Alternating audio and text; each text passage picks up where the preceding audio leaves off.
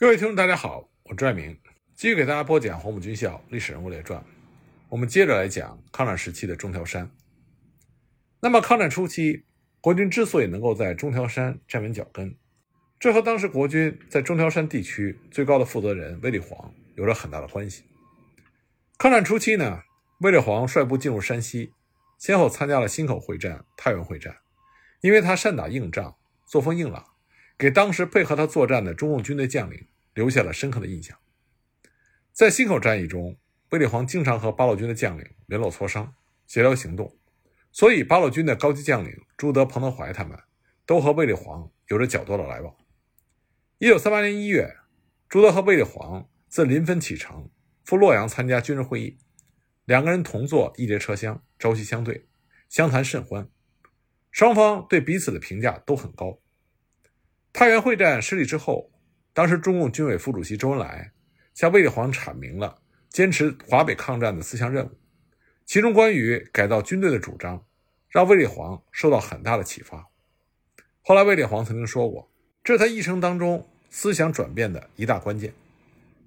八路军副总司令彭德怀也和卫立煌颇有交往。一九三九年冬，在蒋介石发起抗战时期第一次反攻高潮的时候。彭德怀从延安赶到洛阳，就国军袭击八路军驻河南确山县竹沟办事处的事件，和卫立煌会见，达成了三点共识，保证今后不会再发生此类事件。一九三八年二月，卫立煌的韩信岭御敌计划受挫，他在八路军的帮助下，学习八路军的方法，将国军部队完整的从日军的包围圈中撤了出来，保证了国军势力可以保留在华北。这在抗战初期。国民党嫡系将领的表现中，属于上佳的战绩。一九三八年四月中旬呢，卫立煌部在八路军的掩护之下撤到晋西，卫立煌当时就决定绕道延安赴洛阳参加军事会议。他受到了当时中共中央军委主席毛泽东和延安民众的盛大欢迎，双方进行了深入的会谈。当时毛泽东就谈到了八路军深入敌后之后存在着很多困难，卫立煌当即表示愿意全力。给予协助。正是因为有了这些交往，所以中国共产党一直认为卫立煌是国军高层将领中可以争取的对象。那么，卫立煌率部进驻中条山之后，虽然他建立起了比较巩固的根据地，但是由于苦战日久，士气低落，不少官兵呢希望能够退到黄河以南。卫立煌当时对此也是无计可施。不过他在访问延安的时候，就心仪于。延安的西北战地服务团的蓬勃朝气，所以他自己也想成立一个类似的组织，开展政治工作。在中国共产党的协助之下，卫立煌就建立了战地工作团。那么，工作团的成员全部都是在西安所招录的吃苦耐劳的大学生。刚开始有男女团员二十三人，后来逐渐增加到了三十五人。大多数呢都是从燕京、清华、南开、民大这些名校毕业的。不过，从战地工作团成立第一天起，工作团内部就秘密成立了中共的党支部。这个中共党支部的工作方针，一是为了帮助国民党抗日，二是促进国军与中共军队的合作。工作团建立之后，就迅速开展了政训工作。工作团的团员们开动脑筋，想到了很多行之有效的办法。他们首先和国军中连长以下、班长以上的干部打好私人关系。了解每一个人的个性及其爱好，采取各种不同的方法和他们混熟，在熟悉的基础之上，再帮助这些基层的国军干部理清彼此的关系。因为当时在国军部队中，这些基层干部的关系很复杂，像老干部对新干部的排挤，新干部对老干部的不满，上级和下级之间的摩擦，这些关系很复杂。处理好这些关系很重要。那么，战地工作团的团员们。就虚心的听取各方面的意见，能够在生活和工作中注意到这些基层干部他们之间的关系，然后抓住问题的中心，给予周到的调解，这往往就会有完满的结果。那么这些成绩呢，也让国军的基层官兵们开始佩服战地工作团团员的能干和老练，也开始主动接受政训工作，相信战地工作团不是来破坏他们、分裂他们。那么和基层的这些干部熟悉之后，战地工作团就开始深入到国军士兵群中和士兵们谈心，包括对于部队生活的意见、家庭状况、战斗经验等等，还要把士兵们的合理诉求向上级反映，在可能的范围之内，建议上级给士兵伙食予以改善，以争取普通士兵对政训工作的支持，还帮助士兵识字。另外呢，战地工作团还有一项非常重要的工作，那就是俘虏工作。战地工作团翻译室有四个会日语的团员，他们担负了审问俘虏的工作。像当时有一个战地工作团做工作的日军战俘，名字叫做冈邦雄，他就给工作团提了非常好的建议。他指出，战地工作团在墙上写的日本标语有很多是类似朝鲜的文法句子，日本的普通士兵看了之后不大了解。同时还有很多不能感动日本普通士兵的标语。像交枪投降有重赏之类的话，那么这些标语希望之后能够多加改正，以提高宣传的效果。另外，这位日军俘虏还指出国军在破坏公路技术上的缺陷和不足。他就说，在破坏的路段应该挖得更深一点、更宽一点，同时挖出的土不要堆在旁边，否则日本的汽车到了，把沟很快的就填起来，或者用板子搭起来，就可以顺利的通过。这些都是非常实际、非常中肯的建议，这也说明战地工作团在俘虏工作上是颇有成效的。另外，战地工作团在卫立煌的要求之下，还在第九军的军部办了一个低级军官训练班，培训对象是班长以上、排长以下比较好的干部。培训的内容呢是游击战争及政治讲话，这也帮助了基层干部的提高。那么，战地工作团最主要的贡献。就是组织中条山地区的广大群众，帮助国军。从战地工作团所遗留下来的历史材料中，我们就可以看到，工作团非常认真地总结了组织群众的技巧，非常的具体。主要有：第一，要善于利用地方上的力量，比如说到了乡村，要先去拜访村长和村中比较有威望的人士，将任务告诉他们，并且请他们提出意见。对于不同的人。态度要不一样，比如说对村长，态度应该庄重一些，一面鼓励他，一面态度要坚定。对一般有威望的老先生，要先称赞他的德行，争取好的印象。对于民众团体的负责人，要鼓励他们共同负责工作，帮助他们提高他们的威信。对于一般的小学教员，要讲一些新的事情给他听，写几张艺术字的标语，画几张抗战的漫画。对于乡野的老头子，要先问问他高寿几何，有几个儿子，和他谈一点种庄稼的经验。对付老太婆，要由谈家常开始。对于小孩子，先要和他们的家庭取得联络，组织儿童团，教他们识字，给他们讲故事，教他们养成卫生习惯。所以，对孩子们以女同志指导最为适宜。第二点，要帮助群众解决困难的问题。抗战时期，中条山的国军经常向老百姓摊派东西，向他们要白面、要鸡翅，甚至直接到他们家里去搜索。老百姓为了躲避侵扰，只好躲到附近的山里去。村公所运输站连个人影都看不见，伤兵躺在路边没有人抬，给养堆在老百姓的家里，没有办法及时运到前线。那么，当地的民众提出了三个要求：第一，请求魏总司令命令各部队维持军纪。并且在各村贴点布告。第二，请总部派纠察队处理不遵守纪律的士兵。第三，要保证民众的牲口到达一站以后即刻放回。卫立煌后来规定，但凡是征召民夫和牲口的国军军人，必须要持有公文，这样乱摊派的现象才得到了整治。这也进一步密切了驻军和中条山地区民众的关系。第三，要入乡随俗，和群众生活打成一片。战地工作团要求工作团的团员尽可能的住在中等农民的家里，因为贫苦老百姓的家里粮食不够，也没有足够的房间，工作不方便，而庙宇公所的地方也不方便。住在村长家里呢，和老百姓接近又不方便。吃饭要给钱，一天每人给三角钱。如果需要吃蔬菜、鸡肉的东西，在可能的范围之内，让别人去买。住在老百姓那儿要讲究群众纪律。不可以大声的嬉笑或者是唱歌，要注意清洁。平时多和他们的家长谈话，如果带有好吃的东西，要送他们一些，这样老百姓就会觉得战地工作团举动和谈话都非常顺眼。只有这样，群众才会对你讲真实的话。再者，要适应老百姓的生活习惯，很多工作团的成员刚开始并不注意，到了老百姓的家里，要拿他们的洗脸盆洗脚，很多男女同志跑到河里去洗澡，还有男女同志在缺水的地方跑到老百姓打泉水的地方去洗衣洗脚，还有一些住在庙宇和祠堂的同志，毫不经意的就把鞋袜放在神位的地方，这些都会引起民众的反感。战地工作团都注意到了。要求团员必须注意和避免，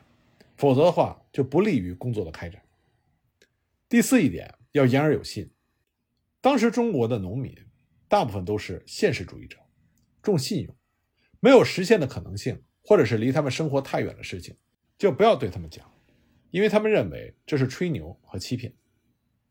第五呢是帮助群众调解诉讼，工作团视情况区别对待，有关行政方面的纠纷。如村长与区长，或者是村长之间的纠纷，因为经济手续方面不清楚而闹出来的纠纷，就可以让他们去县政府去解决。关于打架、婚姻、买卖、摊派而引起的纠纷，则召集村中有威望、公平正直的人士，和村长共同商量解决这些问题。第六，调整村政。村政在抗战时期非常重要，特别是在军事交通线的地方异常重要。如果村长懦弱不能办事，村公所不健全，那么抬伤兵、传递消息、运输给养子弹都会成为问题。工作团为了方便行事，首先要求总部放权，然后再和地方政府接洽。如果有不能办事或者损害群众利益的村长，就立刻召集村长大会，把村长的地位及其重要性讲给群众听，征求村民的同意，即刻进行改选。改选之后呢，以村民代表的。联署签名，递到县政府加以委任。第七一点，成立干部训练班。战地工作团特别注重基层人才的培养，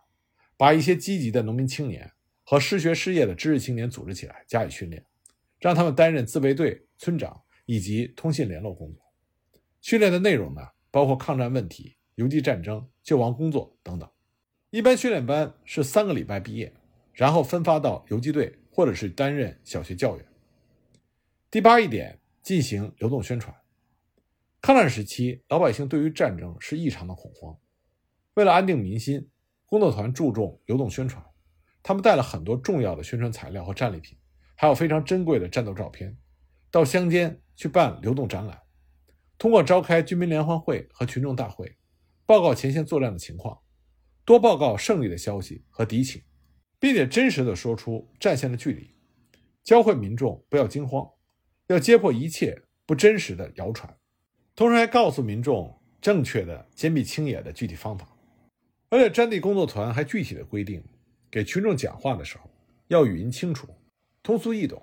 态度要庄重，时间不能太长，最多一个钟头，否则听众的情绪就要低落，还会出现开小差的现象。第九呢？是要开展交通线的工作。当军事吃紧，或者是总部驻地有变动的时候，工作团就把全团的同志分成若干支队，到沿途各村召集紧急的村务会议，统计全村的壮丁，同时呢，召集全村的老百姓开会，小伟厉害，说明我们为什么要帮助国军。战士在前线上流血牺牲，都为的是老百姓。每多抬一个伤兵，就等于多救一个中国人；每多运一颗子弹。就可以多杀一个日本强盗，用这样的口号来激励群众，号召群众。工作团呢，还在沿途的各运输站里边宣传：运送子弹给养规定，十里路一脚羊，抬伤兵是尽义务。那民众们的热情很高，有的甚至把自己已经成熟的麦子放下不割，都一起来抬伤兵，忍着饥饿也毫无怨言。正是有工作团这种卓有成效的群众工作。才保证了在中条山地区的国军得到了民众的大力支持。那么，卫立煌通过战地工作团的这种实践，就密切了国军驻军和民众的关系，为他能够坚持中条山抗战夯实了基础。不过，很可惜，在一九三八年末，国民政府要求解散军队中一切不合规定的组织和工作团、工作队等，于是卫立煌麾下的这个战地工作团也就被解散了。那么，中国共产党除了和卫立煌有着密切的沟通和合作以外，他们对于驻扎在中条山地区重要的国军部队，也就是驻扎在西线的第四集团军，也做了努力争取的工作。这第四集团军呢，在整个国军的中条山作战中，参战最多，贡献最大，居功至伟。这就是原来杨虎城十七路军的旧部。西安事变之后，国军十七路军它的处境非常微妙。一方面呢，他要防止自己被蒋介石吃掉；一方面呢，他要积极的向中共靠近，谋求合作。这是一支地方性的部队，它存在着狭隘的地方主义和小团体的观念，同时呢，也存在着纪律欠缺、军事技术不够等弊病。但同时，这是一支和国民党中央军嫡系部队有着很大不同的地方色彩浓厚的武装。这支部队呢，是陕西地区的子弟兵。是由杨虎城一手创建。就他的高级军官来说，他们对待抗战是坚决的，而且大多数人是属于开明的、进步的、心向民众的。在西安事变和平解决之后，杨虎城被消除了兵权，他给他自己的这些属下留下的政治嘱托是让他们跟着共产党走。那在杨虎城被迫下野之后，十七路军的主要负责人就是我们之前讲到过的孙维如，其他主要的将领呢？还包括赵寿山、孔同舟、李兴忠。在进驻中条山地区的时候，第十七路军已经被改编为第四集团军，孙维如任总司令，下辖两个军：三二八军军长赵寿山，九十六军军长李兴忠。在这支部队里，他的主要将领基本上是陕西陆军测量学校或者是保定陆军军官学校的军事背景，出身黄埔的人非常少，只有一个人。所以，这和中央军嫡系部队有着明显的差别。那么，中国共产党为了争取这支地方部队，也是做了大量的工作。首先呢，中共帮助赵寿山开始进行新式整军。一九三八年一月，赵寿山就到延安见过毛泽东，深受教育和鼓舞，所以他决心要参照抗大的做法，办一个教导大队，大量的培养新的干部。从一九三八年起，三十八军的地下党。就协助赵寿山，先后以不同的名称举办了五期教导队，培养了青年干部一千五百多人，其中有五百多人发展成为了共产党员。这些党员除了少数任班长之外，绝大部分都担任了军中的军官、军佐，掌握了三十八军几乎全部的兵权，以及三十五师第四集团军总部一部分兵权，控制了机要、人事、参谋、军法、通讯、后勤等部门。基本上控制了三十八军的领导权，所以外部呢就把三十八军戏称为七路半。赵寿山三十八军的教导队是完全仿效延安抗大来建立。他开设了政治工作、游击战术、中日问题、大众哲学、政治经济学、抗日民族统一战线、步兵操点、野外勤务、军事测绘、筑城等军政课程，采用的教材也是照搬抗大的教材。他的政治课的设置分为公开教育。和秘密教育两种形式，在秘密教育课程中，经常可以看到延安出版的月刊，还有延安的那些革命书籍。那么，正是因为有这样的教导队，这就造成十七路军中左的现象非常的明显。像一些士兵就会戴五角星的帽子，满口都是马列主义的术语。那么带来的好处就是，整个三十八军的精神面貌焕然一新，部队中的学习空气十分的浓厚和热烈。而且经常举行军民联欢，和群众的关系搞得非常好，大家一起唱进步歌曲，帮助群众搞夏收、搞抗日宣传。那么，中国共产党对第四集团军的帮助，并不仅仅限于政治工作，也包括在军事上帮助第四集团军学习中国共产党的游击战术。过去呢，第四集团军是杂牌军，它军事素质比较差，硬打和死打的阵地战是他一贯的作战风格。所以在抗战初期，在山西与日军作战的时候，损失非常巨大。赵少山回忆说，在和中共军队并肩作战的期间，他就非常倾心于中共部队的战斗素养和果敢的作风，当时就非常想学习游击战术。李兴忠也曾经说过，要灵活的运用八路军的游击战术来补给之短。孙维如也说，以后必须实行机动作战，竭力的减少伤亡。这是首要的，所以在第四集团军的军事训练上，就取消了少息立正为主的制式训练，代之以战略战术以及军事技术的训练，并且实行实弹射击，这就可以大力的提高官兵们的射击技术。那么，对第四集团军的战力有着显著提高，主要归功于他们的两次整军，一次是气口整军，一次是中条山整军。那么，关于这两次整军的具体情况，以及他们给第四集团军的战力到底带来了哪些改变，我们下一集再继续给大家讲。